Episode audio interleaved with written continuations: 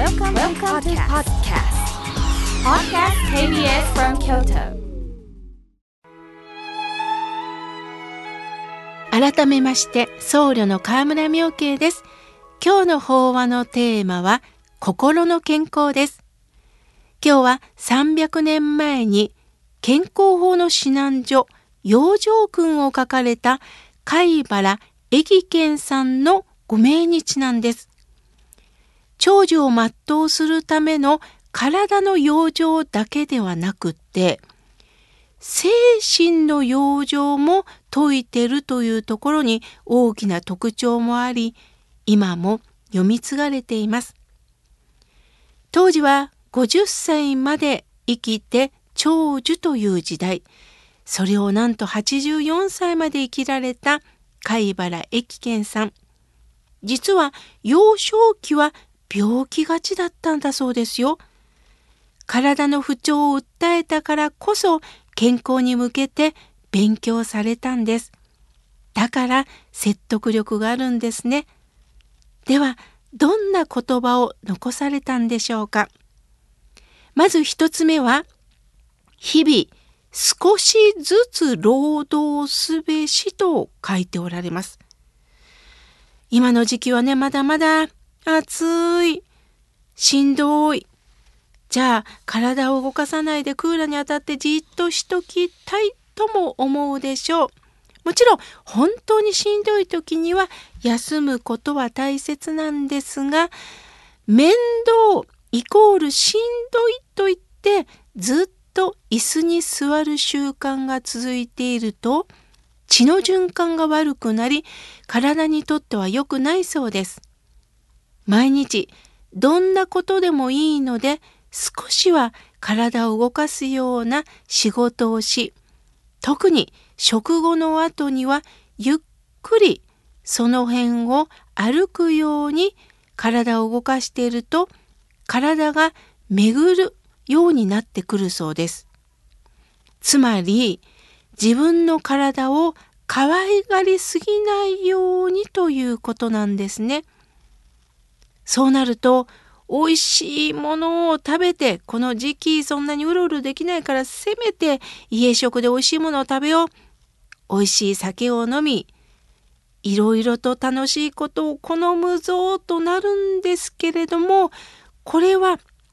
かえって自分の体を可愛がりすぎてることにもなって害にもなっていくよと書かれてます。また病気の場合はもちろんいいんですが病気ではないのに競争剤をやたら飲んでかえって体を過保護にしてしまうのもこれは問題ですよ。まあ私事なんですがこの半年は両親の介護が増えましてねまあ仕事はそんなにないものですからまあ用事家事というのはね夜まで続くわけですね。しかし不思議なことに何とも言えない緊張感が出てですね体にリズム感が出たような気がするんです。例えば朝何時にはこうして父にはこうして母にはこうしてその間にこういうふうにしてっていうふうにこうリズムができたんですね。最初はこのしんどさは体良くないんじゃないかなと思ったんですけれどもかえって今健康的です。母も実は昔から体が弱くてね体を動かさない方がいいんだと思ってまあ食事以外はほとんど寝てるんです。最近は理学療法士さんが毎週月曜日に来てくれるようになったんです。すると母に向かって「しんどいと思いますけど足首回す座ってても膝を上げたりしてくださいね」っておっしゃいました。母にとってはね、もう苦痛で仕方ないんですね。すると、お母さん、これね、理学療法士さんが来てくれるという緊張感。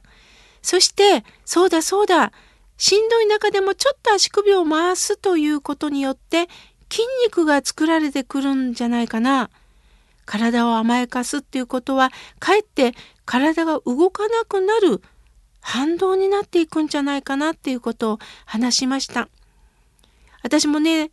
できるだけゆったりしてほしいんですけどゆったりしすぎると怠け心が出てしまってそれによってまた体も動かなくなってしまうという悪循環になってしまうんですね。程よく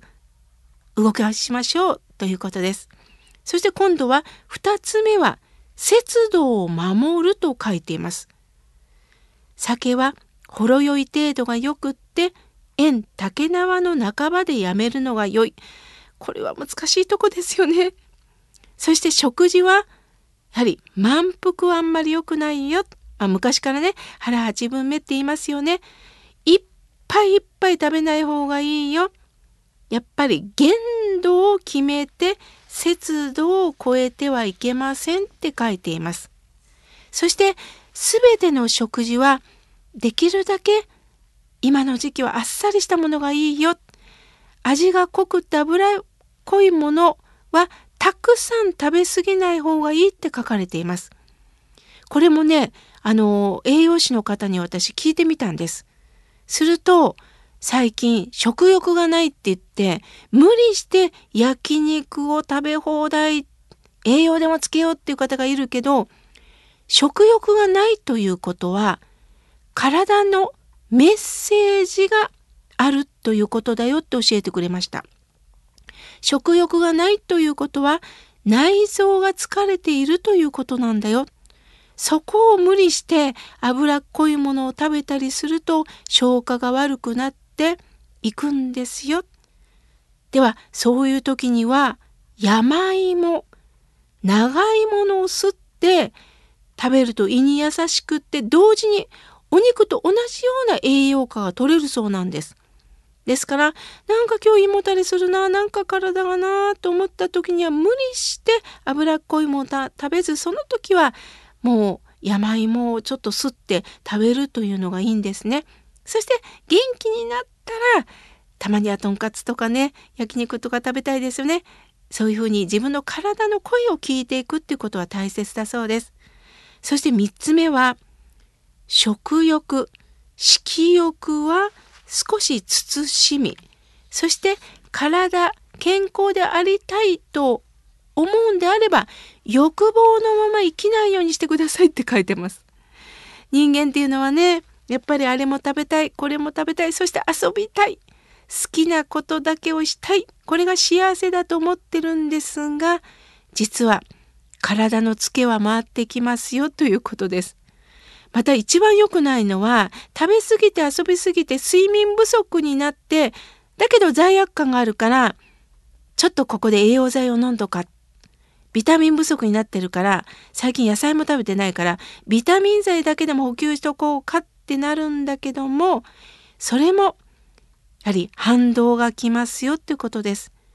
美味しいことだけではないんですよね。自分にとってあちょっとここ辛いけれども体にとってはいいんだなと思えば今日はゆっくり寝ようか今日はちょっと遊びすぎないようにしようかっていうこともちゃんと振り返るといいんですね。今度は心のことを書いてます。心配しすぎるなって書いてます。くよくよすればするほど気が塞がってくるんですよ。気気が塞がってきてそれが病気を作ってしまうんですよ。そうですよね。皆さん、病気っていう字を想像してください。気の病って書きますよね。気長に養生していこう。病気が治らないってイライラせずに気長に養生していきましょう。すると少し変わってきますよって書いてます。そして最後はあとはあるがままを受け入れましょうって書いてます。どうかどうか先ほどのねもう気を病んでしまうんではなくって気まもう気長にそして今の状況を受け入れながらそして一日を大切に暮らしていきましょう。怒ったり人を恨んだりしてはいけませんって書いてます。自分がなんか不幸で周りの人を見ると恵まれてるように見えても嘆いてはいけません。常に楽しんで日を送りなさいって書いてるんです。これは仏教にもつながっていきます。怒りは身を焦がしてしまいます。体の中に毒素が回っていきますって書かれてます。その怒りをそっと流して自分の体と心に良いことをしていきたいですよね。怒りっていうのは自分の心を苦しめていることになるんですよね。すると今自分の心と体に良いことって何だろう？嬉しいことだけではない欲望だけを入れるんではなくってそうだそうだ美味しいもの食べ過ぎたらちょっとお野菜も食べようか。自分にとってちょっとこれあんま好きじゃないけどバランスを考えていただこうか。睡眠をとろうか。ちょっと飲み会続いたからちょっと今日はお断りしようかっていうふうにやはり自分の中で抑える気持ちも心の健康体の健康につながっていくということなんですよね。どうかもう一度自分の体と心に向き合っていきましょう。今日は心の健康についてお話しいたしました。